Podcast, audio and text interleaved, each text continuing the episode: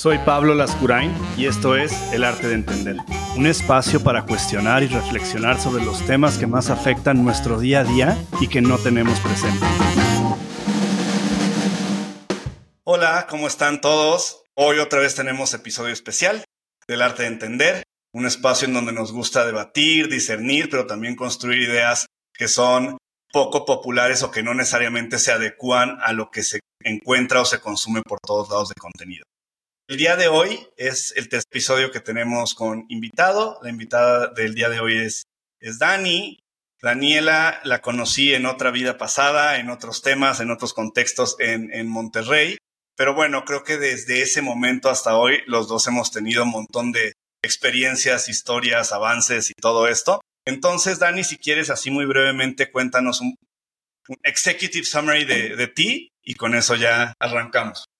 Bueno, yo soy como una persona multipotencial. A mí me, no sé si que me encanta esa palabra, pero desde que la escuché me hizo mucho sentido multipotencial o multifacética, o sea, por ahí, porque yo estudié diseño gráfico y hasta la fecha es lo que hago, o sea, como de profesión y es lo que más, lo que hago en mi día a día, como diseño, email marketing, e-commerce, o sea, todo esto de, de, diseño y creo que es una herramienta increíble, o sea, ser diseñador es como que tener, haces bajo la manga, o sea, de verdad sí ha sido algo muy bueno, pero también um, pues fui instructora de yoga y de ahí desde, ese, desde esa época que fue como en el 2016 tuve una marca de tapetes de yoga, empecé a emprender, tuve, tengo mi diario de gratitud, la gratitud con ciertas flores, que por ahí empezó también como que mi camino a este tema de pues meditar, o sea, yo estaba mucho más chavita, ¿no? 20, 25 años, 26. Entonces como que ahí inició mi camino de empezar a ver lo de la salud mental también. Y ahorita tengo mi podcast que se llama Siempre hay Flores, es lo que más hago, diseño. Y en marzo ya por fin me empecé a, empecé la carrera de psicología porque la vida me, me llevó a psicología, o sea, no, realmente no, no hubiera sido una carrera que yo hubiera escogido a los 18 años o 17, o sea, yo fue como diseño, o sea, no leer, ¿sabes?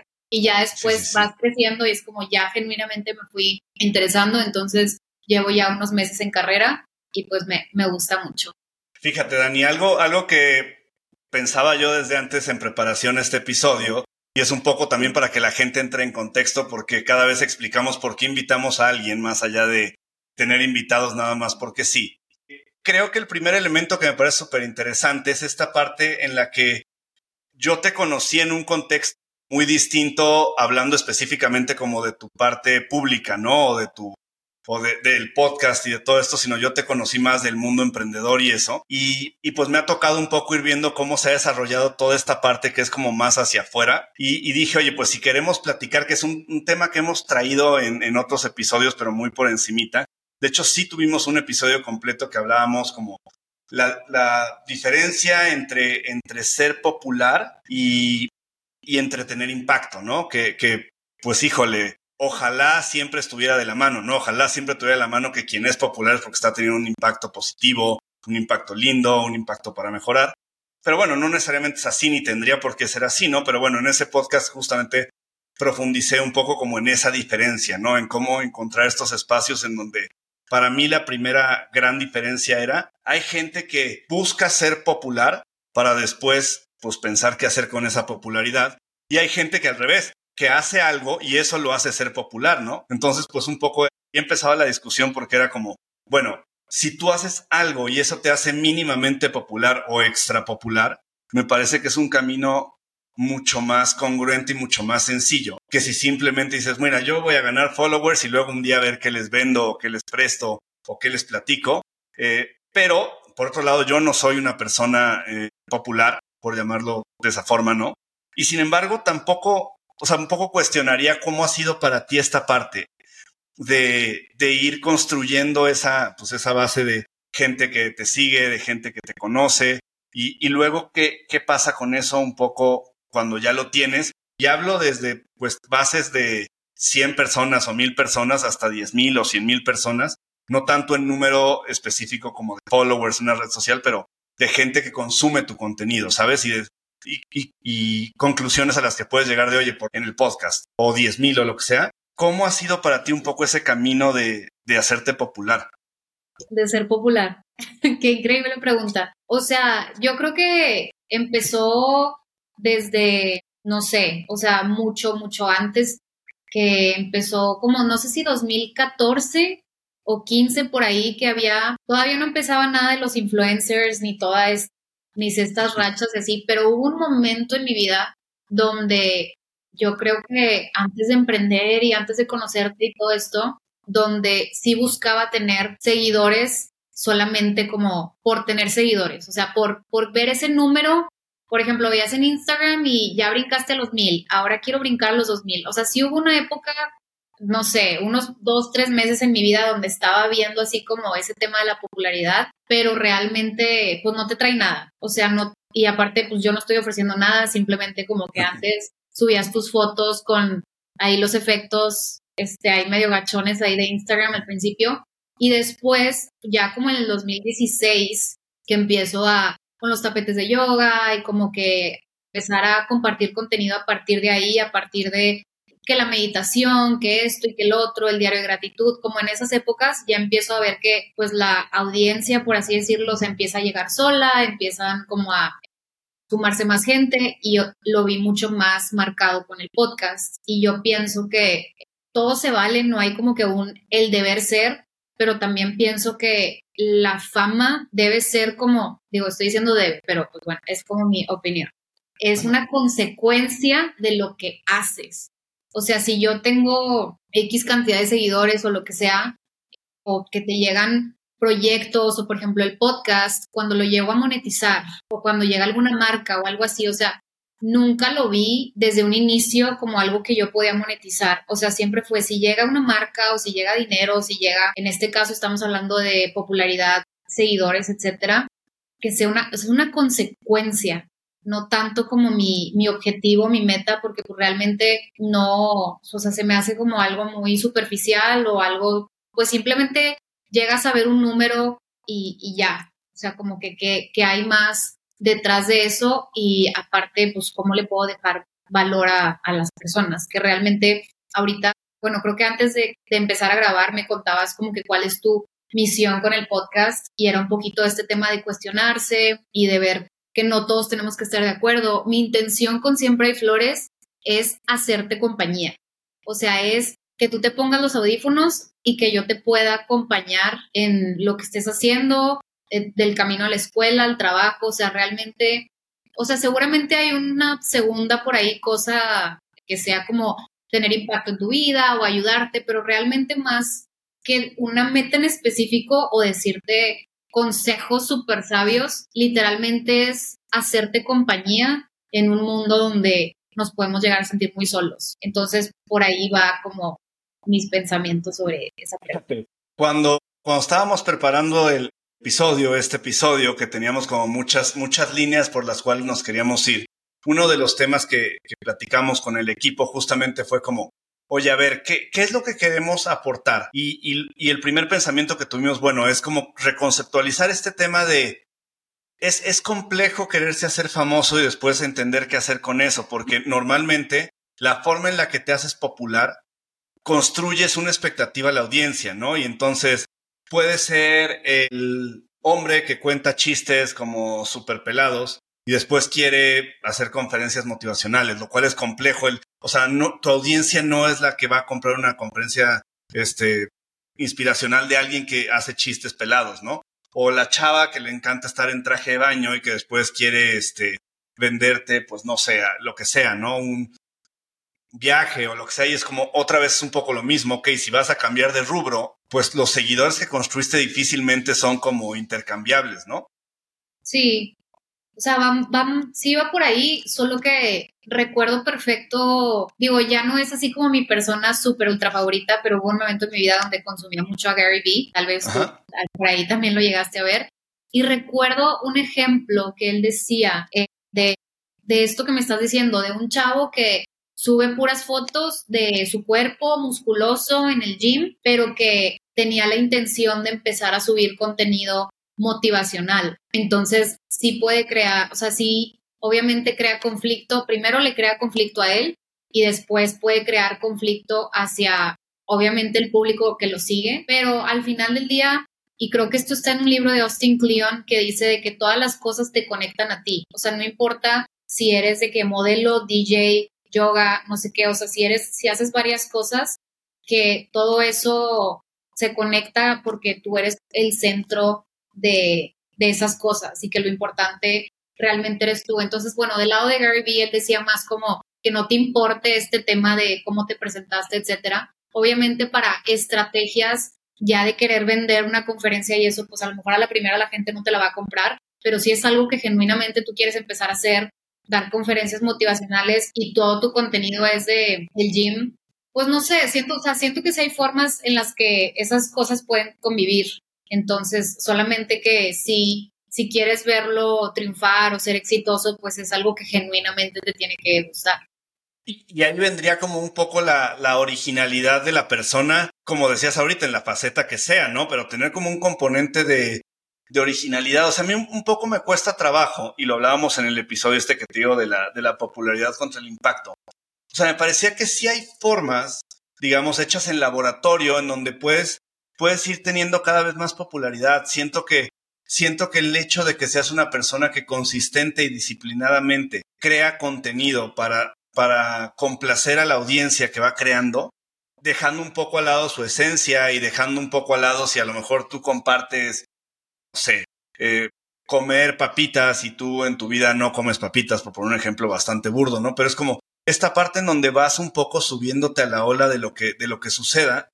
Ahí también un poco el cuestionamiento era qué tanto después esas personas pues, no tienen idea quién eres en realidad, sabes, sabes que, saben que eres una persona reconocible, pero bueno, yo un poco hacía la analogía, ¿no? O sea, hay muchas personas, actrices que fueron actrices de telenovelas, pero la gran mayoría de las personas que salen en una telenovela realmente eran, eran totalmente intercambiables, ¿no? Si quitas a los protagonistas y alguien te dice, oye, ¿te acuerdas quién era quien salió de chofer o quien salió de papá en esta novela? Y dices, no, no tengo ni idea, ¿no? Entonces, creo que, creo que eso es un, riesgo interesante de, de, la popularidad.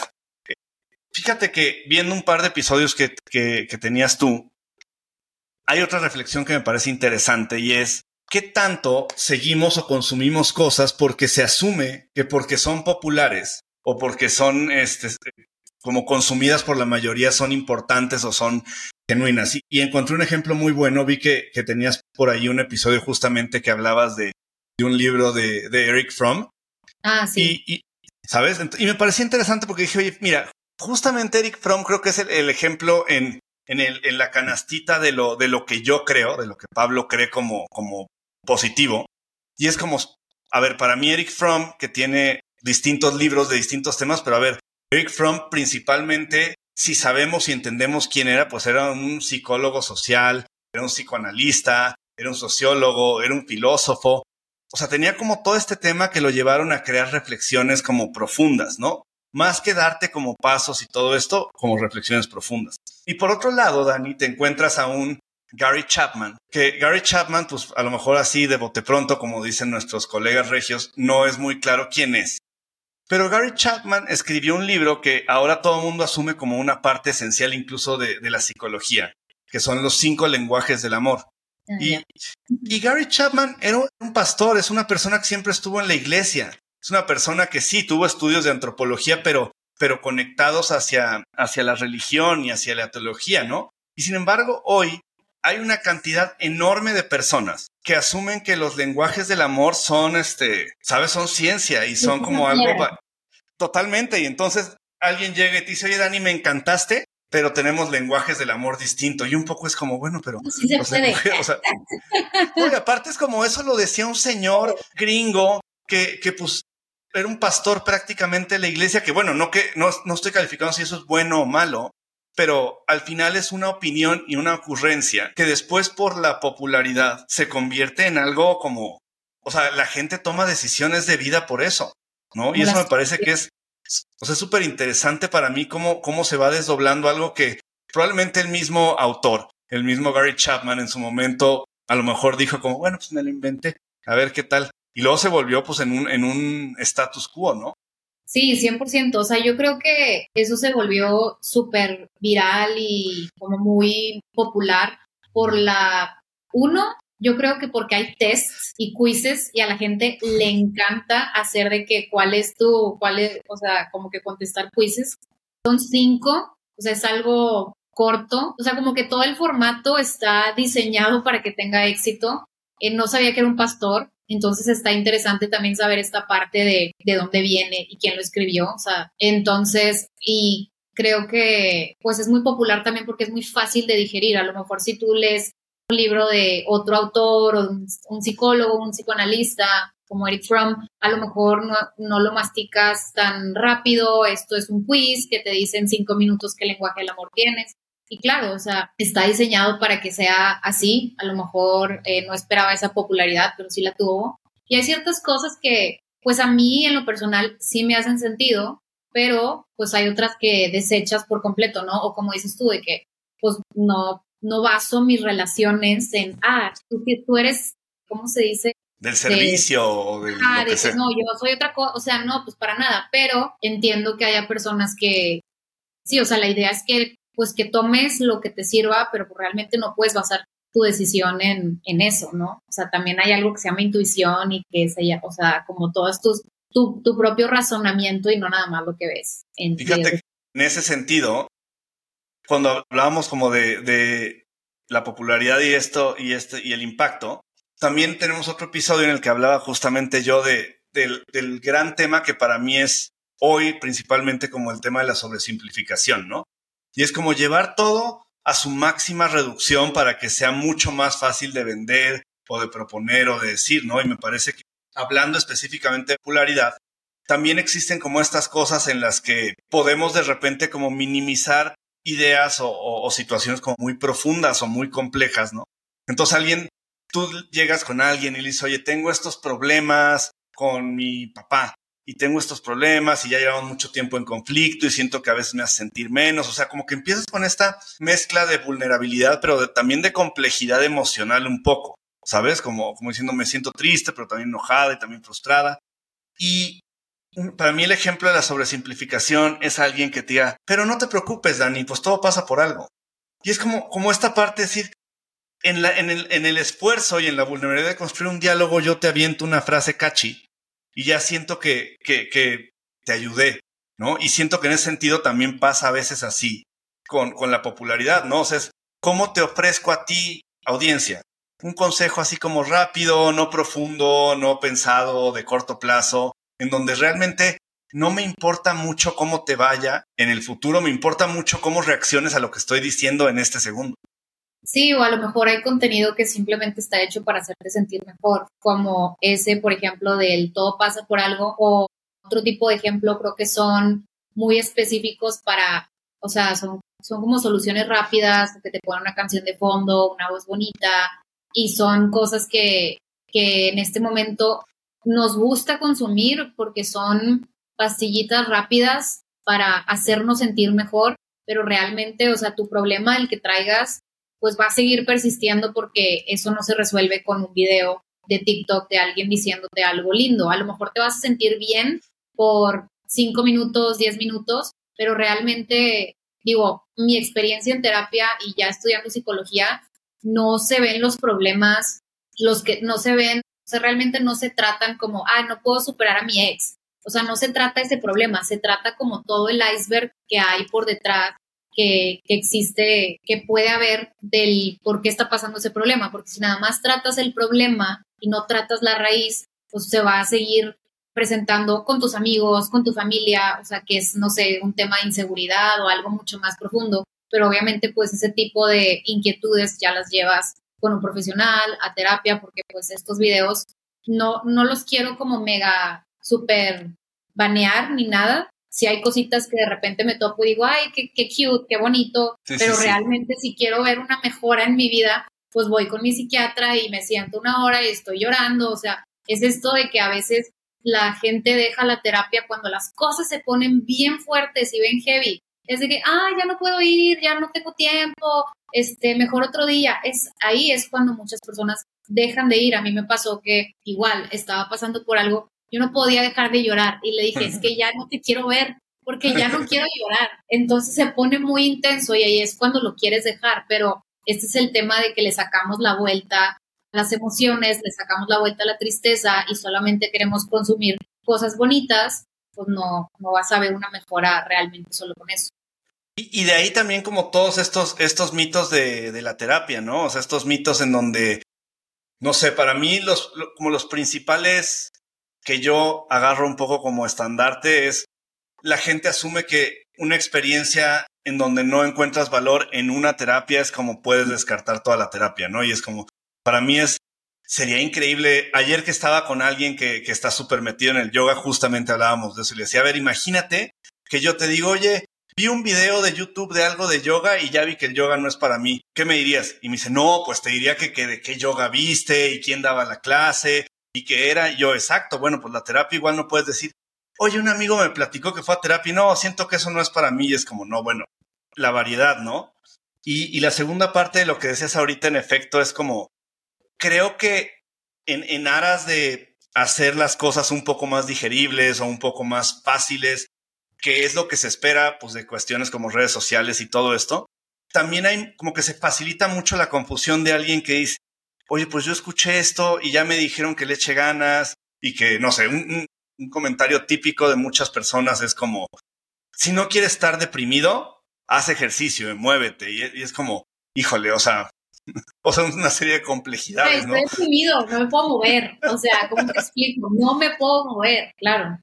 Y sin embargo, hay gente que lo cree, ¿no? Y entonces para mí, por eso mi, mi lucha es como esta parte, decir, pero ¿no te gustaría profundizar más? Porque es en estas superficies en donde no existe la capacidad de ver lo que alguien más está viendo.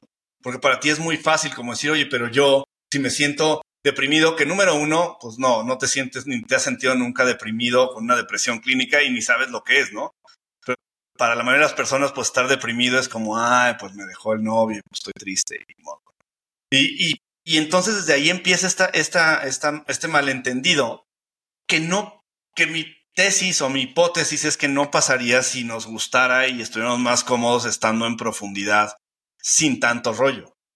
Sí, yo creo que sí puede ser que te puedas mover, o sea, hay depresiones funcionales definitivamente y claro que esos tips de hacer ejercicio y salir a caminar y tener una mejor nutrición, o sea, todo eso ayuda, pero yo lo he visto la salud mental como todo integral, o sea, es el ejercicio y el moverte, y, pero con terapia, pero si necesitas pastillas, o sea, como que es algo integral, no solamente, no nada es una varita mágica, de hecho la terapia por sí sola puede ser que no, o sea, que sí te ayude obviamente, pero que sí necesites esta otra parte del, obviamente está probado que pues moverte y hacer ejercicio pues te causa, te da bienestar, ¿no? Entonces, no es así como que súper refutar todas, pero sí es algo un poquito más integral.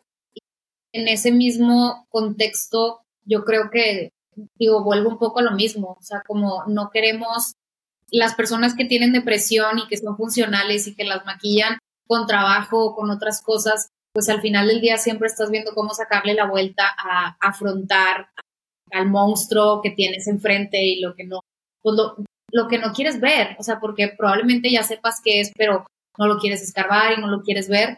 Entonces, o sea, eso está súper interesante porque hay personas que, que no que no van a querer hacerlo. Entonces, tampoco, o sea, ¿cómo le haces, no? Cuando, o sea, ¿cómo sacas a alguien de ahí? Realmente sí, sí puede llegar a ser muy cansado, pero es cuestión de uno mismo de pues, querer tener ese nivel de profundización y también respetar a los demás, de ver a una persona que, no sé, dices, ay, tiene, este, es muy inteligente y todo esto, pero no quiere ir a terapia, no quiere ver esas verdades, pues entonces, no sé, siento que hasta un punto ahí podemos aceptar a la gente como es y no estarlos empujando de que a, que mejore y que mejore, sino, no sé, hay ciertos casos que yo creo que mejor cada quien. Porque, porque al final, porque al final entonces lo que, lo, lo, que yo diría que es como el primer paso, a ver qué opinas, Dani, o sea, como que el primer paso siempre, y, y desde el punto de vista en temas como psicológicos y de terapia, pero creo que incluso, aunque no vayas a terapia, no sepas nada de psicología ni nada de terapia, es como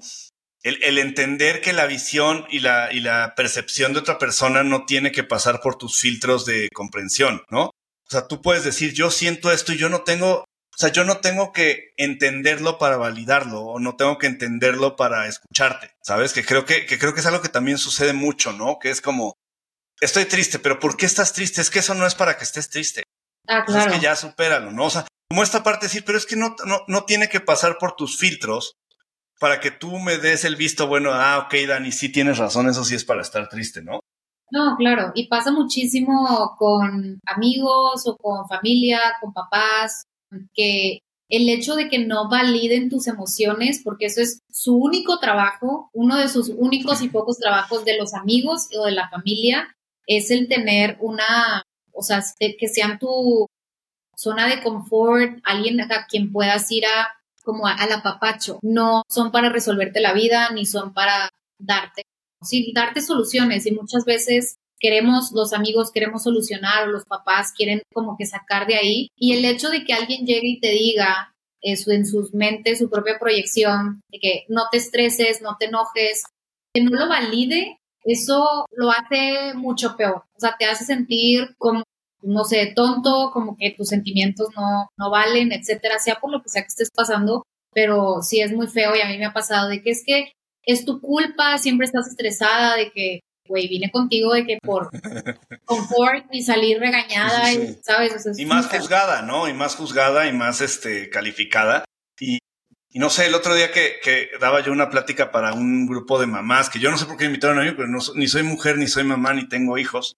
Pero yo les decía que a mí más bien lo que me daba, o sea, yo, mi, mi punto era, qué difícil para mí sería tratar de educar a un niño, cuando en realidad todo lo que, o sea, partiría de la base de que yo no sé, yo no sé mejor que el niño, que creo que es una premisa típica de un papá, ¿no? o de una mamá, ¿no? Que es como, yo sé mejor. Y la segunda, como que siento que sería muy complejo, porque yo tengo que ser muy respetuoso de las emociones de otra persona. Entonces, algo que les ponía de ejemplo a las mamás es, yo no sé hasta qué edad, pero creo que a todas las edades es inaceptable que un niño se enoje, lo cual me parece que es lo más insano que puedes hacer con un, con un hijo en términos de emociones. Enseñarle que está mal que se enoje y enseñarle que está mal que ponga límites, ¿no? Hablábamos del ejemplo, no sé, de una niña pequeña y es como, no, no llores, sí te va a cargar y es la niña, no quiero que me cargue tal y es como, no, ya, ya. Y es como, oye, pobre niña, ¿no? O sea, primero le estás diciendo que, aunque ella no quiera, se aguanta, ¿no? Lo cual peligroso por todos lados. Y luego le estás haciendo ver que el hecho de que ella ponga límites no solo no le van a hacer caso, sino aparte está mal visto. Sí, es terrible. O sea, yo tampoco sabría cómo estar en esa conversación porque tampoco, o sea, soy mujer, pero no soy mamá. Y también ha sido un tema que de repente en un, en un cierto punto de mi vida sí me llevó como a chocar porque realmente yo no quiero tener hijos. Tengo 34 años y sí es como un, no sé, si está dentro de mis no negociables, no sé que ahí va a llegar alguien increíble y me va a cambiar, es que tú no los quiero. O sea, no te puedo explicar. Entonces, todos, todas esas eh, cosas que estás diciendo, claro que se me hacen, o sea, son, sí son, van a ser muy tóxicas para el niño, pero todos los papás la van a regar, o sea, en un nivel pequeño, medio o alto, pero siempre va a haber un nivel como de, de error con el niño, o sea, se van a equivocar porque realmente no existe un manual para ser papá. Algo que a mí me hacía mucho conflicto era este tema de cuando los niños nacen y salen del útero de la mamá y ya tienen su, su mantita de tigres o su mantita, su jumpsuit de rayados. Entonces, de que, güey, te, tengo de cinco minutos de haber nacido y ya soy tigre. Y esto es algo que a mí me daba mucha risa porque lo he visto demasiado, pero a lo mejor si yo tuviera un hijo, pues a lo mejor yo le pondría una playera de metálica cuando tuviera cinco años, o a lo mejor, lo o sea, yo también quisiera que estuviera en clases de música, o ¿sabes? O sea, como que, no sé si inevitablemente, pero quieres tener esa conexión con ellos, entonces inevitablemente vas a pasarle como que tus, todas tus cosas o todas tus expectativas, y eso es algo que a veces no podemos evitar, que es algo que, he visto, entonces, pues sí puede ir por ahí también. Bueno, sí, y los sesgos, mientras menos los ves y menos sabes cuáles son tus sesgos, menos sabes también cómo estar al pendiente de, de ellos en, en, todo, ¿no? En una relación amorosa, romántica, este, eh, amistad, familia, ¿no? En donde dices, oye, es una pregunta que a mí me encanta hacerle a las personas que, conozco y que siento que tenemos como alguna especie de conexión de cualquier tipo. Siempre es como, oye, ¿cuáles son tus sesgos? O sea, ¿cuáles son como tus biases más, más claros? Entonces, creo que ahí sí la peor respuesta que puedes decir es no tengo. Es como, no, pues ahí te ven dos años, ¿no? O sea, que, que avanzas un poco en esto. Pero, pero eso me lleva también al tema que tiene que ver como con lo que creemos y que no necesariamente tenemos mucha claridad de dónde viene. Escuchaba en, en, un episodio tuyo, es un tema que yo decía, esto lo tengo que hablar con alguien. Y como salió el episodio tuyo, dije, Ay, pues lo voy a hablar con Dani, porque me parece que es un tema de reflexión interesante y tiene que ver como con eh, las parejas o previo a las parejas, como el intento de, pareja, o sea, el dating y el conocer a alguien y todo esto y cómo ha evolucionado un poco al día de hoy, ¿no? Y como a veces yo ya mientras más viejo me hago, menos respuestas tengo y solo tengo preguntas, entonces te comparto un par como de reflexiones en forma de pregunta que, yo mismo me pregunto y que me encantaría escuchar qué piensas. La, primera tiene que ver con la calificación de un vínculo y, la calificación de un vínculo como, como yo le he escuchado, como ya le he visto, le he vivido, radica mucho como en lo casual, que es lo que implica que no hay ningún tipo de emoción y no se importan las personas y es como muy este y es como utilizarse, o sea, está como satanizado absolutamente. Y luego por otro lado está como lo formal y lo bien, que en realidad quiere decir más en la mayoría de los casos como adecuarse al, al constructo social, ¿no? O sea, lo bien es porque vamos a ser novios. Lo bien es porque ¿qué más? Y hay este, ciertos, ciertos acuerdos de lo que sea, ¿no? O de mantener, o de mantener formas, o de lo que sea, ¿no? Entonces, algo que yo me pregunto a mí mismo, digo, pues por un lado tienes como los casos de lo formal, y más en un país como México, en donde dentro de eso, formal y serio y así, pues está plagado de infidelidades, está plagado de, de faltas de respeto, está plagado de todo esto.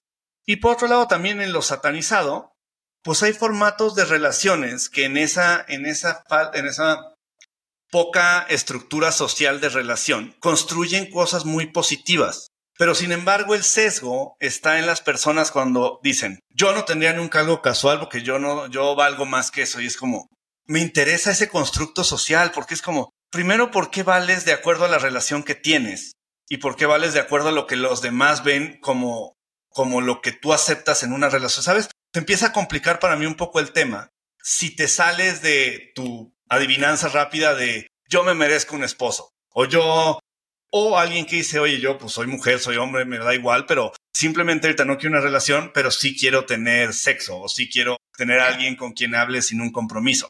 Entonces, esa es un poco la idea y me encantaría escucharte qué, qué reflexiones te causa a ti un poco como esta, este pensamiento es que es un pensamiento muy, no sé, o sea, son ideas eh, que pueden llegar a entrar en conflicto, sí lo entiendo, pero quiero empezar por decir que cuando hablamos de algo casual o de este tema de yo no siento nada, nada más utilizo a esta persona para tener sexo y ya, siempre hay emociones, o sea, hay más cuando tienes sexo, o sea, siempre hay emociones, no es como que somos objetos desechables, o sea, no somos un objeto. Entonces, este tema de que no sentimos nada, para mí es completamente, puede ser algo que no sea, que no tengas este título, como dices tú, que no esté parte de, dentro de este constructo social de somos novios, somos pareja, etcétera, pero las emociones y que la otra persona siente, ahí está, y que se pueden desarrollar también, y se pueden desarrollar sin esta etiqueta de ni de ser novios, ni de casarse. Por ejemplo, ahí entra también el tema de, de casarte. Yo creo que puedes vivir con tu pareja y no casarte nunca, si no, si no quieres. O sea, entonces, o sea, puede llegar a crear conflicto dependiendo, pues, cómo hayas crecido, lo que hayas escuchado, lo que hayas visto, lo que tú creas para ti que es amor. Entonces, pues vamos a ir por ahí a ir respetando las ideas de cada quien. Pero el valor, tu valor como persona, pues no te quita ni te agrega más el haberte esperado hasta el matrimonio para tener sexo con una persona, ¿sabes? Eso no te hace mejor persona, ni te da más valor, lo que yo pienso, ni te quita si lo único que estás buscando en este momento es como tener estas parejas no sé, casuales, un one night stand, los fines de semana. Claro que hay mucha más, como somos más juzgadas las mujeres, nosotras en, ese, en ese aspecto en específico, pero a ver, también ya estamos en el 2023, como que vale madre y la gente, la gente que llega a hablar mal de ti, pues muy su pedo, pero realmente tampoco nadie está pensando en ti, no sé, o sea, también todo el mundo está obsesionado consigo mismos, entonces creo que es más seguir tu intuición, qué es lo que quieres, que se siente bien y siempre y cuando tú te estés escuchando y estés siéndote fiel a ti y a lo que quieres, tanto como un no quiero algo, eh, o sea, algo, tener algo como nada más los fines de semana, o sea, está bien también quererte casar y querer tener esta parte formal, es respetar las ideas de cada quien, pero creo que del tema de las emociones, sí están las emociones ahí. Y qué más, el tema del valor, y no sé qué, qué otra... Fíjate, en, eso que decías, Dani, me parece que, que otra vez como que el tema de profundidad es el que a mí en cuestiones de pareja romántica, esto me parece como más lindo o más positivo, ¿no? Creo que cuando le preguntas a alguien, ¿y tú qué buscas? ¿No? Hablando como ahora sí como del, o sea, como de dating apps y todo esto, ¿no? Como tú que, siento que es como una pregunta de entrada un poco extraña, ¿no? Porque, porque depende qué buscas, pues con quién. O sea, apenas te voy a conocer, no sé, o sea, no tengo una búsqueda universal o yo pensaría que no tenemos búsquedas universales. Porque eso partiría de que creemos que esa situación nos va a hacer felices y hasta le quitamos un poco de valor a la persona, ¿no? Si yo te digo, oye, Dani, lo que yo quiero es casarme. Igual y me sirves tú, igual y no. Como no, pues espérame, o sea, yo lo que espero es que me quieras a mí y quieras construirlo conmigo, más allá del formato, ¿no? Más allá del, evento alrededor. Y, y, en ese sentido, a eso un poco mi punto, ¿no? O sea, me parece que en ese camino de qué es lo que quiere Dani, qué es lo que quiere Pablo, qué es lo que quiere quien sea que esté escuchando, qué es lo que quieres, tratar de verlo no desde el formato o desde el empaque, sino desde lo que hay adentro, ¿no? O sea, qué tipo de vínculo te gustaría construir con quien quieres que sea tu pareja, ¿no? O sea, qué tipo de intimidad quieres tener y obviamente no me refiero a intimidad sexual, pero qué tipo de intimidad lo que mencionabas un poco al principio, ¿no? ¿Qué tipo de, de, de vínculo emocional quieres tener? ¿Quieres tener un vínculo en el que, no sé, en muchas parejas pasa, ¿no? Este tipo de vínculo en donde no se habla de cuando se está triste, no se habla de cuando estás enojado, este, hablabas tú también en, algún episodio tuyo como de esta parte en donde dices, no, pero mejor no le voy a decir a mi pareja que está triste, que estoy triste porque va a venir y me va a decir, otra vez estás triste, que es como, güey, mi persona más cercana, ahora resulta que no le puedo decir algo porque me va, o sea, me regaña, ¿sabes? Entonces, a mí me gustaría poner sobre la mesa qué tanto y cuáles pensarías tú que son las formas en las que vas descubriendo, ahora sí, por ejemplo, tú, Dani, qué tipo de vínculo, sin pensar en el empaque, si como novias y como esposas, sino qué tipo de vínculo te gustaría o que esperarías de una pareja, ¿no? De, en temas de contención, de amorosidad, de estilo de vida, si es algo que tú has reflexionado o, o, has aprendido a la mala, pero, pero cómo ha sido un poco tu camino en eso. En el tema de parejas, yo creo que ah, sigo trabajando, se sigue trabajando en eso, pero definitivamente creo que a mí me gustaría estar con alguien donde pudiera profundizar, donde pudiera haber estas pláticas, o sea, que no fuera algo superficial, que pudiera haber entendimiento, como dijiste, contención, o sea, eso es algo muy importante y es algo que probablemente no, es, no he conseguido, pero porque me he metido el pie yo misma por mis propios patrones. Cuando tú traes tus propios o sea, yo ahorita muy padre te estoy diciendo, sí, quiero contención y quiero este, que me escuchen y que me quieran, pero realmente mi inconsciente quiere todo lo contrario, o sea, quiere que me dejen en visto, quiere, o sea, le, le atrae más bien, o sea, como que el estereotipo es muy distinto, me atraen cosas muy diferentes, el bad boy, o sea, y es lo que nos, nos puede pasar a muchas personas, mujeres, hombres, que tú dices, ay, no, sí quiero esta relación súper bonita, pero realmente si no lo trabajas, es mínimo darte cuenta de por qué volteo a ver, o cuando dicen, es que siempre atraigo a los malos, no, güey, tú los eliges, pero los eliges por, por tus patrones no trabajados y se te hace atractivo, y de hecho es una pregunta que yo le hice a mi psiquiatra, ¿alguna vez se me va a dejar de ser atractivo? Y me dijo, esa es una muy buena pregunta, porque yo no sé si realmente sabes de que entre esa persona y lo, o sea, como que me dijo, seguramente sí vas a voltear a verlo, se te va a hacer atractivo, pero en terapia ya vas a saber, o sea, mínimo ya sé que eso que me atrae no es sano para mí.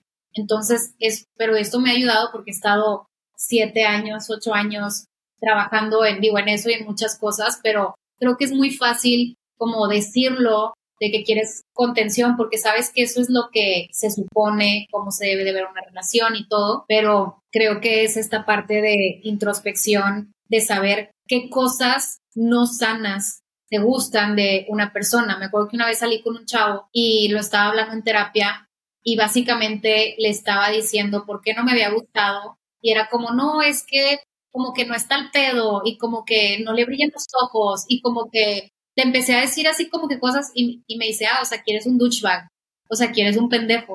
O sea, como que es que siempre ha salido como que con, con un estilo de hombre como pues muy douchebag, o sea, muy, ah, o sea, que no es para ti, ¿sabes? Entonces cuando va, estás en ese camino, no sé qué quieres, no, pues quiero una relación, estás dating y estás viéndole como las cosas malas a las personas.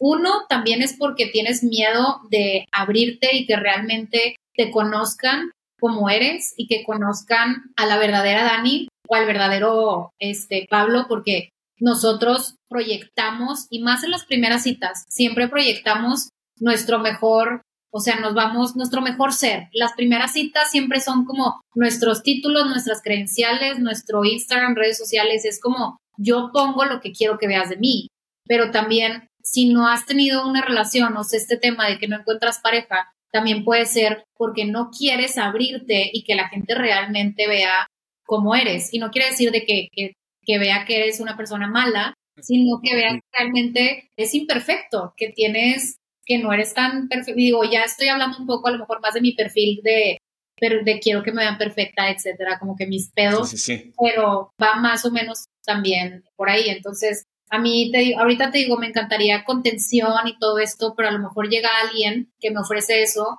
y lo veo y lo bateo porque, pues, no, todavía no me llega ese timing de agarrar la onda. Pero yo creo que un poco, y, es algo que decía en mi libro en algún momento, yo creo que son también como esas conciliaciones que vas haciendo con, con tus demonios y eventualmente vas también asumiendo, o sea, yo creo que sí, con trabajo en terapia, con trabajo en introspección, puedes ir como dividiendo de estas, de estos patrones sin emitir un juicio de valor, pero estos patrones que no han sido exitosos anteriormente, por decirlo de la forma más política correcta. Este, ¿cuáles, cuáles sí, digamos, cuáles sí te quieres dar permiso porque sientes que no atacan? Entonces yo te puedo decir en mi caso, yo pensaría, o más bien tengo mucha claridad que algo que me parece absolutamente atractivo en una mujer es que sea muy exitosa. O sea, si es muy exitosa, yo sé que eso, ¿sabes? O sea, eso para mí ah, lo he tenido que ir como encapsulando un poco porque antes era como, me puede tratar de la patada, puede, o sea, puede ignorarme, puede todo, pero si es exitosa, yo me asumo como, como, como que me gusta, ¿no? Entonces, como está todas estas construcciones de, oye, pero ni te gusta o no te gusta, ¿no? Pero hay dos cosas en las que creo que también podemos, podemos coincidir porque lo escuché. Pero una, una es que, que para mí fue súper importante entender es permanentemente nos sentimos muy atraídos a lo, que reconocemos, ¿no? Entonces hay este, este, esta atracción fatal, para ponerlo así como nombre de película, y esta atracción fatal a lo, que conocemos, lo cual el, pop lo ha convertido en esta parte como de que, ah, que siempre, siempre atraes a lo mismo. Y no, no lo atraes. Lo que decías tú un poco ahorita, no lo atraes. No es un tema de Mercurio retrógrado ni nada. Es un tema de que cuando tú reconoces esa situación que ya viviste, que es el güey que te trata mal, o que es la chava que no te contesta, o que no te ve en dos meses. Entonces reconoces eso a un nivel de inconsciente, pues lo que actúa tu, tu, tu ser es como, eso me gusta, porque es lo que según yo me ha gustado, aunque no hay esa concientización de, pero no te has pasado fatal. Y Dani dice, no, pero pues así han sido mis novios. Y yo quiero un novio, entonces pues voy a lo que conozco que es un novio, ¿no? Claro. Y ahorita que decías, por ejemplo, eh, digo, no sé si lo ponías de ejemplo, de que un no negociable es que es exitosa. Y sí puedes ser, pero es como exitosa en tus ojos. O sea, porque para ti el éxito, o sea, ¿qué, ¿qué sería una mujer exitosa para ti? Para mí tendría que ser una mezcla, o no tendría, pero me gustaría, porque, a ver, también he salido o andado con mujeres que no son, que no caen en ese concepto, pero para mí sería alguien que sea bastante sofisticada en lo que hace y que lo haga un poco bajo sus propios términos. Ya, yo creo que esa es, es también como que una proyección que también tienes de ti. Totalmente. o sea, porque al final también busca, o sea, fíjate, en otro tema un poco relacionado, estamos construyendo un producto nuevo, una startup nueva que tiene que ver justamente con un algoritmo que predice cómo dos personas van a hacer match para ningún objetivo en particular. No romance, no amistad, no socios, sino... Y justamente al, punto en el que hemos llegado es que lo que más te conecta a otra persona es que tengan una visión de vida ahí a la contraria. Ahí la visión de vida tiene que ser similar en el empaque. Lo de adentro no importa, pero eso conecta mucho a las personas. O sea, nos conecta mucho, por ejemplo, a los que creemos que no tenemos que seguir un camino en donde te tenías que haber casado, te tenías que haber tenido hijos. Da igual si te querías casar con un hombre o con una mujer. O sea, como que los specifics y los detalles dan igual. Pero entonces lo que estamos viendo en un modelo matemático justamente es eso, ¿no? Que te atrae esa, esa visión de la vida. Entonces, para mí el éxito pues en realidad no solo es la parte de éxito, sino es un poco la, forma en la que se vive tu vida. Ya, fíjate que no sé a quién se lo escuché, pero era una frase como las cosas que más nos gustan de otra persona son las partes más enfermas de nosotros.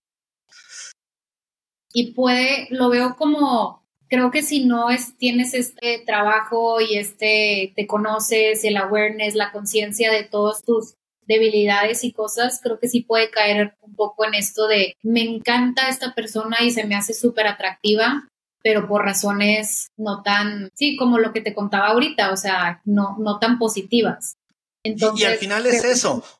Y al final es un poco eso, ¿no? Es lo que te decía, o sea, es como de, eso, de, esos, de esa lista que tú dices, hijo, me encanta que me traten mal en esto o lo que sea ahí vas diciendo, oye, pues yo con esta partecita, con esta partecita sí me quedo, ¿sabes? Entonces yo, yo sé que esta parte de decir, oye, me atrae una mujer que es exitosa bajo estos términos, me parece muy lindo. Sé que tiene ciertos patrones y sesgos míos como embedidos en, en, ese gusto, en ese un poco, un poco guilty pleasure, pero siento que está trabajado y tengo visibilidad de él y está controlado y no está idealizado. ¿Sabes? A, eso me refiero cuando digo, si tienes tus demonios identificados. Y puedes hacer las paces con algunos de decir, oye, bueno, ok, tú y yo, tú y yo nos vamos a llevar bien, vamos a ponerte un par de reglas para que no seas demasiado agresivo.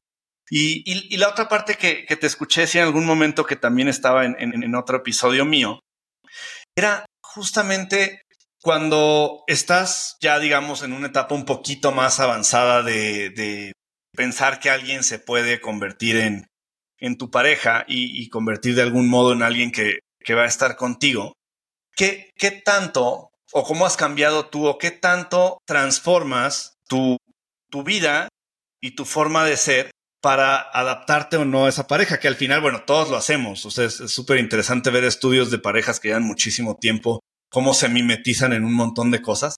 Pero eso es algo que tú te has hecho consciente o que has tenido parejas que, que hoy digas, lo hice con esta pareja, me convertí mucho en algo similar a lo que esa persona quería o esperaba o era. Y hoy ya sé que tengo que poner una serie de límites alrededor de esto es quien quiero ser yo y así me identifico o no es algo que te ha pasado. Creo que sí es algo que me ha pasado probablemente con casi todas ex exparejas de querer, o sea, probar más que nada como que tener aprobación o tener, pues bueno, tener una pareja en teoría es la aprobación máxima, ¿no? O sea, si tienes una pareja es como todo el tiempo, es como, ay, qué bonita, qué guapa, o en términos de trabajo, es como que qué chido, te fue bien en este proyecto. Entonces, sí causa, o sea, yo sí tenía un tema de aprobación constante y más en el lado masculino, más que en lo femenino, pero sí he trabajado en eso y creo que es bien importante tu individualización y creo que me ha ayudado mucho estar soltera para pues darme cuenta de realmente quién es Dani, ¿no? O sea, sin esta otra persona que esté al lado mío y que me esté, pues de cierta forma, no afectando, pero pues sí, como dices tú, de que mimetizando, o sea, sí, haciéndonos esta mímica un poco a la persona. Sí, yo creo que ya eh, a mí, eh, a, mis, a, mis, a mis años y a mis alturas de, de relaciones y esto, yo siento que primero trato de alejarme mucho de todo lo que tenga que ver con, con clichés. me pasé mucho tiempo investigando la historia de los clichés. Eso podrías un día hacer un episodio sobre eso porque algunos tienen como estas filosofías detrás muy grandes que, que dices, ¿cómo? Todo eso lo, o sea, un libro así lo hicieron como una frase. Este, ¿sabes? Pero un poco atacando eso, como todas estas cosas que a veces la gente se complica mucho la existencia, que es como, es que si fuera con Dani tendría que ser todo fácil. Yo digo, híjole, pues mira, yo he tenido fáciles y difíciles y no diría que una, o sea, no diría que el hecho de que sea fácil construir algo con alguien es porque va a funcionar mejor, necesariamente, ¿no? Entonces ese yo diría que es un aprendizaje mío. Otro aprendizaje mío es que yo con una pareja, estuve muchísimos años, eh, yo sentía que éramos una gran, gran, gran pareja porque nunca discutíamos. Y luego otro aprendizaje fue que, que no, o sea, una, la calidad de una pareja casi, casi la puedes medir por su capacidad de discutir y arreglar las cosas de forma amorosa y de forma respetuosa. O sea, siento que no discutir hoy es algo que me preocuparía en una relación si nunca discutiera con, con la pareja, ¿no? Entonces, y mi tercer aprendizaje, que con eso vamos a pasar a tus tres aprendizajes. Y, mi tercer aprendizaje es que cuando alguien me pregunta qué quiero, la respuesta es no sé, pero no porque no sepa. O sea, te puedo dar muchos, muchas, o sea, como muchos elementos de lo que quiero, pero no sé qué quiero. Porque, y más sabiendo y profundizando en temas de psicología, lo que tú crees que quieres está únicamente construido con base a lo que has tenido y lo que has vivido. Entonces está, está limitado a lo, a lo que ya viste.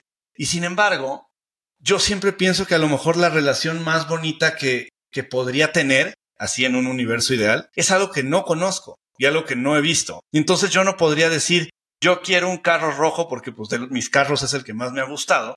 Cuando digo, no, yo no sé si, o sea, no sé si quiero un carro, sí sé qué elementos, sí sé que muchísimo respeto y sobre todo, sobre todo ese respeto, mucha empatía, mucho amor, una relación muy honesta, muy transparente, este, donde cada quien sea muy individual en sus formas, muy comprometido, invertido y entusiasta en la pareja. Pero fuera de eso, me importa poco el paquete, si es casados, nos casamos, si es de novios, somos novios. Me interesan mucho más otras pláticas que eso. Y, yo diría que esos han sido como mis tres grandes aprendizajes de, de las relaciones en pareja. Y ahora, pues me encantaría escucharte a ti cuáles han sido tres aprendizajes que has tenido en tu camino de descubrir y descartar parejas. Órale. Pensé que iban a ser tres aprendizajes de vida. Eh, tres aprendizajes de pareja. Ok. Yo creo que el primero y el más fuerte que he aprendido a la mala es el de escuchar tu intuición. No quiero que suene cliché, pero, o sea, eres what eres. A veces había hecho cosas a costa de, no sé, de cosas... No se siente bien. Ajá, que, nos, que realmente no se siente bien, que no se siente bien contigo y en ese momento y todo, y dices que sí solamente por ceder, por gustar, por, o sea, por, sí, o sea, por ser esta imagen de, de niña que no hace pedo o lo que sea. Entonces, y me he metido en problemas, digo, no en problemas graves, innecesariamente, o sea, innecesarios en la vida por no escuchar a tu intuición. Y a veces nos pasa que, o sea, las mujeres es como es que fui una pendeja o de que es que fui bien tonta, ¿por qué no vi esto? Y lo relacionamos mucho con la inteligencia. Y no es de que estés tonta, es de que no escuchaste tu intuición o en ese momento si algo no se siente bien, no, no lo hagas. Fíjate, hay, hay, un, hay un dato super hard que sacamos para un For Women eh, que, que justamente era como, o sea, como que estábamos buscando cuando estábamos como tratando de crear como toda una serie de datos alrededor del acoso y el abuso y todo esto, como que hay una tendencia a, como a poner los casos como, sí, pero es que si la violaron, seguro fue un güey que estaba loco, o sea, como, como hacer este, esta satanización de cosas que en realidad pasan muchas veces en contextos muy familiares, ¿sabes? Y entonces un dato, construyendo un poco de, esta, de este primer aprendizaje que decías, es que encontré con un grupo muy, muy, muy grande de mujeres que con las que hay cercanía o hay confianza y todo esto, pues a lo mejor de 300, 350 que, que, que tenía la confianza y que les pregunté. Y la pregunta era, ¿tú has tenido relaciones sexuales con alguien que no querías? Que no querías tener relaciones sexuales con alguien. Has estado en esa situación y las acabaste teniendo. Y las 350, Dani, dijeron que sí.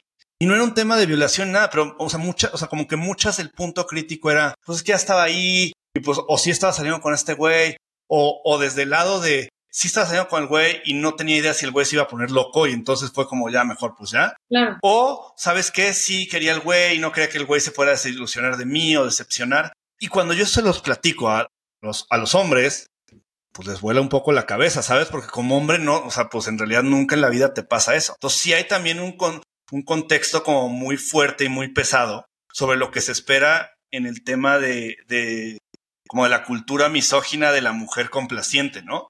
Sí, 100%. O sea, y no como dices tú, o sea, tú a lo mejor como mujer le pudiste haber dicho al chavo de que, oye, ¿sabes qué? No, no quiero, no tengo ganas de que amo a mi casa y es está de nuestro lado como que hacer ese, pues, pues, decir, levantar la mano y decir, oye, ¿sabes qué? Ya me voy, no quiero, etcétera. Pero no lo hacemos. O sea, no, no lo hacemos por, por miedo, te digo, por todas estas respuestas que ya te dieron ellas que concuerdo 100%, o sea, por miedo, en algún momento a lo mejor más chica de, no, es que va, ya no va a querer salir conmigo, o no sé, o cosas, como por temas de seguridad o de de creer que eso va a hacer que se queden y de querer ser aceptadas y todo esto, o sea, entonces estas también son cosas que a la par hay que ir trabajando, pero pues sí sucede, o sea, sucede y sucede en pareja también, que a veces eh, tú no tienes ganas de tener relaciones, pero por alguna X o Y razón cedes o, ¿sabes? Como que sabes que el día va a estar mejor o esa persona va a estar de mejor humor, sí, o sea, o se va a hacer un pedo si no, y este va a ser como una. Se va a hacer un pedo si no, porque en la anterioridad se ha hecho un pedo si no. Sí, claro. Bueno, y porque hay una cultura también así, ¿sabes? Hay una cultura en donde hay esta expectativa de, complacencia. Sí, definitivamente. O sea, es muy, es muy fuerte y es muy duro. Digo, también entiendo que sí ha habido ocasiones donde puede ser como por presión, o sea, que esa persona tenga un cierto estatus y cierto como tipo de poder entonces, eso también puede pasar, o sea, que tú te sientas presionada por el poder que tiene esa persona, no sé, una persona que tiene como un tipo de poder sobre ti si, si no sé, ¿sabes? Todo ese tipo de cosas, pero sí sucede. Bueno, regresando, entonces te quedan dos aprendizajes más, Dan. Ok, esto es un aprendizaje a la mitad porque es un aprendizaje, pero no lo he puesto en práctica y no sé si lo voy a poner en práctica. Ok. Pero sí es una, o sea, creo que sí es un aprendizaje. Es algo que me compartió mi psiquiatra y hablaba de todo este tema de cómo a mí se me hacen atractivos, pues obviamente cosas que no son sanas. Y a mí me dijo, probablemente la persona con la que te vayas a quedar o tu novio o la persona que te va a dar ese confort y esas cosas buenas que tú estás buscando, probablemente no se te vayan a caer los calzones la primera vez que lo veas. Y yo toda mi vida me he basado con amor a primera vista o este tema de que se, nos vemos a los ojos y ya hubo esa conexión, o sea, como algo muy superficial, algo muy del físico. Pero también, pero no diría que, a ver, Dani, no, no sé, o sea, como jugando un poco a voz del diablo, no, no lo minimizaría como solo a la parte como, como física, sino creo que también eh, nos gusta a ciertas personas como la parte que genera, o sea, lo llamaría físico, pero no solamente como superficial, sino físico como, como atracción y emoción que te causan ciertas personas. Y a mí me gusta poner un poco la analogía. Hay personas que vienen y son una montaña rusa en tu vida. Y sí, te puedes subir a una o dos o tres, pero eventualmente y conforme vas creciendo con más años, ya no puedes con la montaña rusa, ¿sabes? Dices, no, ya otra chinga, sí, yo ya no puedo yo ya quiero un tren. Y si el tren, ¿te vas a emocionar tanto como con la montaña rusa? Pues no, pero también no puedes vivir en una montaña rusa, ¿no? Sí, va por ahí definitivamente. Y la verdad es que creo que puedo entender esto, o sea, sí, sí lo puedo entender como de conocer a alguien y que pase el tiempo y el, el tema es que se tienen que seguir, nos tenemos que seguir, ¿cómo se dice?, frecuentando. Porque, pues, ¿qué te va, o sea, ¿qué, ¿qué, te va a gustar de esa persona si no la conoces? ¿Qué hay que gustar? ¿O qué pero es un poco el valle, pero es un poco el valle de la muerte, ¿no? Yo, yo en eso coincido, ¿no? Para mí es como me encanta conocer a alguien y que desde que la vi es como máxima emoción. Y no diría que necesariamente es porque me parece guapísima, sino algo, algo hubo como súper así. Pero siento que si no está eso, por más que me caiga bien y eso me, me cuesta como la parte de, de, de seguir entusiasmado y de seguir como un poco este, metiendo gasolina ahí. Claro, o sea, eso también, pues cuando conoces a la persona, yo creo que, no sé, he intentado no batear a la gente a la primera first date, pero ha sido un poco difícil. O sea, no nada más de su lado, sino también de mi lado de estarme trabajando, pero definitivamente sí tienes que darle, no sé, una segunda oportunidad, pero como dices tú, o sea, tampoco hay que forzarla, ¿no? Si esa persona por alguna razón ya no te latió, pues, no. Entonces, pero creo que sí nos falta un poquito a lo mejor a, en estos tiempos, no sé si nuestra generación, pero en estos tiempos no hay como que esa, eh, o sea, es un first date y ya, y se acabó. Y el que sigue, y el que sigue, y el que sigue, o sea, no hay como un, de verdad, me voy a dar la oportunidad de conocer a esa persona, como que de abrirte y de todo esto, o sea, ya es como, pues las dating apps que swipe right, swipe left, o sea, que todo es muy desechable y a lo mejor, por ejemplo, en las dating apps pues es superficial, o sea, a lo mejor se me puede ir alguien completamente mi tipo, pero simplemente, o sea, le di que no porque, no sé, la foto estaba borrosa o X, por mala suerte. Salía, salía en un zoológico y dijiste, no, si va a SeaWorld, yo ya no salgo con alguien que No, aquí en Monterrey que salen, digo, no, ya no, mejor ya no digo nada. Fíjate que yo estoy en ese mismo, en ese mismo, digamos, en ese mismo aprendizaje intermedio porque a mí me cuesta mucho trabajo. Con todo que cuando yo estaba pubertón, pues a ver, no había internet y no había nada, entonces, este, que también era un tema, ¿no? Pues como tenías tan poquita gente alrededor, pues yo tenía mis cinco amigas conocidas y sus amigas, o sea, tenía un universo total a mis 20 años de 15 mujeres, por decirte algo, ¿no? Entonces, claro, pues si le echabas el intento con una, pues ya nada más te iban a quedar 14. Y ellas igual, entonces decías, oye, si voy a salir con Dani, pues aunque no nos gustáramos tanto, pues nos echamos unos meses saliendo, ¿sabes? Igual y no pasaba nada, igual desde el primer date dijimos no nos gustamos nada. Pero como no había tampoco esta, esta, que no creo que sea real, pero esta percepción como de hay 20 más, este, pues le dabas mucho más el tema de decir, bueno, pues mira, se intenta. Y creo que en muchas de esas ocasiones funcionaba, ¿sabes? Como que igual y ya que pasabas, como que a lo mejor tenías un muy, mal date el primero, porque los dos estaban como con la guardia acá y sacando sus credenciales y todo fatal. Pero ya para el quinto date ya ibas con una hueva y entonces ya ibas, bueno, ya voy a ser como soy yo y ni modo. Y a lo mejor ahí conectabas, ¿no? Sí, eso es algo súper importante que creo que pudiera ser una de mis terceras lecciones, o lo quiero mencionar, el darte la oportunidad de tener esas citas, porque como dices tú, en la, o sea, la, la primer date es las paredes están súper altas y la guardia y el escudo y estás todo, o sea, no nervioso, pero no, no eres realmente tú, o sea, es importante que sí lleguen como, si ves potencial y todo esto, te digo, puede haber cosas que no te gusten y bye, pero ese, tu mayor tú, donde estás, no sé, en pants, en tu casa, donde ya te puedas abrir de que, oye, mi película favorita es tal, te mentí todo este tiempo, no soy intelectual, me gusta hacer caricaturas, no sé, cosas así, o sea, como que es bien bonito realmente conocer a esa persona y también este tema de pueden conocerse sin tener esa presión de es que ya, él es él y, ya es ella, o sea, porque creo que nosotros entramos a conocer a alguien con esa visión de, con ella, será ella o ese que, güey, la estás conociendo, o sea, necesitas darte el tiempo de conocerla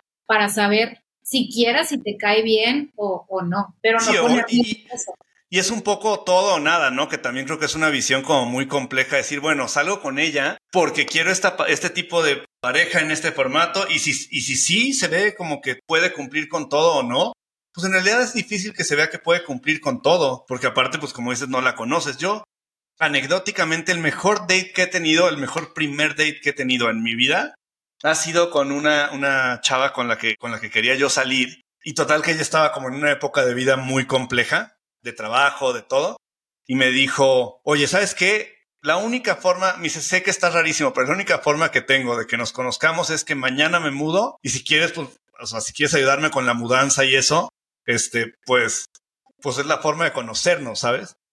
No sabes, Dani, la calidad del date después en retrospectiva, claro, porque primero es un tema como de trabajo en equipo. Segundo, es como conocer muchísimo de ella, porque si alguien va y se mete a tu casa y te ayuda a mudarte, pues salen álbumes de fotos. sale, no sé, con lo que cocinas, sale lo que estás leyendo. O sea, en realidad parecería que no. Pero qué barbaridad. O sea, en este date con esta chava pasamos siete horas juntos, se peleó con los de la mudanza. O sea, entonces también hay un tema como de ver cómo eres cuando algo te sale mal. Entonces, qué barbaridad. Se debería de implementar más este, este date de mudanza porque siento que es muy bueno. Sí, yo creo que, o sea, añadiendo a otro aprendizaje que no es un deber ser, pero creo que ese tipo de dates, cuando estás haciendo una actividad, son muy nutritivas, porque bueno, nunca me había tocado escuchar a alguien de date de mudanza, pero es muy distinto a que si vas por un drink o si vas por un café, que es una conversación, o sea, así nada más, que solamente estás usando las palabras y no sé, a lo mejor los lugares donde has trabajado y lo que has hecho, o sea, pero realmente cómo es la personalidad de una persona que digo, se van a necesitar más dates, pero por ejemplo hay un chavo que me gusta mucho que se llama Matthew Hussey, que decía, vayan a hacer algo que ninguno de los dos sepa hacer. Y él ponía un ejemplo como de, vayan a patinar en hielo. Digo, no sé si lo haría, pero imagínate dos personas que no saben patinar en hielo, que van y se van a dar en la madre, se van a ver bien pendejos, o sea, como que son ese tipo de actividades, o el golf o X, lo que tú quieras. Uno son actividades que creo que puedes ver un poquito más del lenguaje corporal de la persona, cómo reacciona ante las situaciones. Y aparte creo que va a ser una date mucho más divertida a que si tienen un one-on-one, que yo a veces después de ciertas citas, yo decía, siento que salí de una entrevista de trabajo. Sí, sí, sí, porque aparte te piden todos tus datos, o sea, ¿y qué más has hecho? Y esto, o incluso otro date así como casual, que también es como reveladores, que también está muy raro, yo sé, ir al súper es un buen date. Ya, sí. O sea, coordinarnos y decir, oye, Dani, ¿cuándo vas al súper tú el jueves? Ok, vayamos. Porque también, otra vez, o sea, como que tienes un glimpse, así como una visión un poco de la persona, que es como, madre, este güey se compró siete litros de Sprite, ¿no? Pues ok, ¿no? O sea, como que, como que dices, pues sí te dice la persona, quieras que no, ¿no? Sí, o sea, 100%. Yo estoy 100% de ese lado, solamente que también pongo en contexto nuestras edades y nuestras personalidades. O sea, obviamente, tal vez un niño de 20 años, 18, 19, pues va, definitivamente van a tener dates distintos, a lo mejor se van a querer ver en el antro, o sea, o sea, creo que también estamos hablando desde nuestra como experiencia y desde nuestro punto de vida. situación, ¿no? Ajá, claro, y situación a lo mejor alguien si nos escucha va a decir qué hueva, de que, de qué les pasa, como que ir al HB, de que a comprar tal o lo que sea, pero hacer mandados o ese tipo de cosas también está cool. Y en general, pues digo, si nos estás escuchando y no eres una persona que quiera hacer eso, es este tema de que hagas una actividad, ¿no? O sea, porque si te resulta, más que nada por el tema de la, de la, ¿cómo te digo? De sacar tu, no que tu verdadero yo, pero más tu personalidad y no tanto como de estar como que todo el tiempo bien parado en el drink y este pedir, no, voy a pedir puros cócteles de cierto tipo, o sea, no es un pedo, entonces como que entre más relajado pueda ser, pues por ahí mejor. Y que veas cómo actúa la persona, no necesariamente quedando bien, ¿no? O sea, yo, yo creo que todos tenemos una historia de algún date en donde sales con alguien y tienes un date muy tradicional, por llamarlo de algún modo, pero al final dices, güey, fue súper grosera con el mesero, ¿sabes? O, sea, como que tienes estas historias que dices, oye, eso, eso tuvo un impacto más grande a que ella fuera súper linda conmigo. Sea, porque conmigo, pues al final está en un date, ¿sabes? Y no puedo calificar tampoco sus acciones como que así es. No, claro, y de hecho, los primeros dates es, es, o sea, el date no es para la otra persona, es para ti. O sea, es como si tú, se trata de ti, de, de ti para impresionar a la otra persona. No se trata tanto de, realmente estoy escuchando a la otra persona. A veces es como se trata más de mí y de cómo es mi performance en este date y de qué tan chingón me veo. Pero, o sea, y, tú lo puedes ver a lo mejor cuando salgas con alguien que esa chava todo el tiempo esté de que yo esto, esto y esto y esto y esto y esto y esto. Es como, pues, o sea, es algo recíproco. Yo también, pregúntame cosas, o sea, entonces digo, no sé, o sea, siempre escucha tu intuición, o sea, qué es lo que, que te hace sentir bien y obviamente si la otra persona tiene conductas raras o lo que sea, que esto sería como un cuarto, quinto aprendizaje, es que te puedes ir de un date, seas, o sea, hombre, mujer, lo que sea, obviamente en mi caso pues aplica como que más porque por todo esto de quedar bien y bla, bla, bla, vete, o sea, vete, haz lo que quieras, echa mentiras, ay, me habló mi mamá, o sea, X, lo que tú, si no te gusta como que ser muy franca, pero a mí me ha pasado y es de que vámonos, o sea, vámonos porque no me voy a aguantar aquí eh, otra hora más. O sea, me pasó una vez que fui a un date y a, a los 30 minutos yo ya sabía, ya me quiero ir. Me esperé un poquito más, pero fue que, no, ya me voy. Y a lo mejor sí pasas un momento incómodo, pero más vale esos cinco minutos que tienes que disculpar o ya me voy, a que pases dos horas chutándote a alguien que, que no te interesa o que no te gusta. Sí, pues sí. Pues exactamente, creo que, creo que es como un buen, una buena conclusión final, ¿no? Como esta parte de, de número uno, como creo que la intuición tiene, suele ser mal, mal, explicada porque como que siempre se le, se le avienta como el tema del sexto sentido, pero en realidad si, si les da curiosidad, busquen un poco más de la intuición de los que estén escuchando, porque en realidad es, es una serie de procesamientos de experiencias previas, de información previa, o sea, la intuición es bastante educada y bastante informada, no es que nada más este, nos cayó ahí el, el mensaje del cielo, ¿no? Sino si hay un tema de, oye, no me gustó esto que pasó con este güey, aunque a lo mejor no hizo nada el güey, pero tu subconsciente tiene la capacidad de procesar y ver algo que a lo mejor tu consciente no vio y no procesó. Y por eso es tan importante, yo creo que, que hacerle caso. Y como bien decías, Dani, más allá de si es incómodo o no, o si incluso te sientes mejor diciendo, oye, este, ¿sabes qué? Me acabo de acordar de esto y simplemente irte.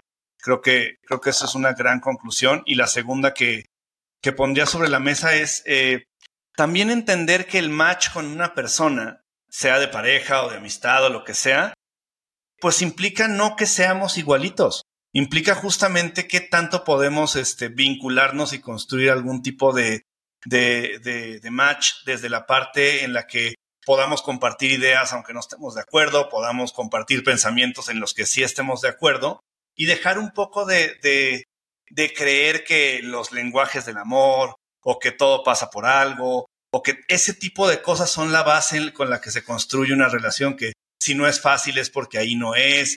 O sea, siento que la complejidad propia es enorme y luego aparte juntar tu complejidad con la mía, pues ahí te encargo, ¿no? porque uno mismo, uno mismo no sabe mucho cómo procesarse en muchas cosas.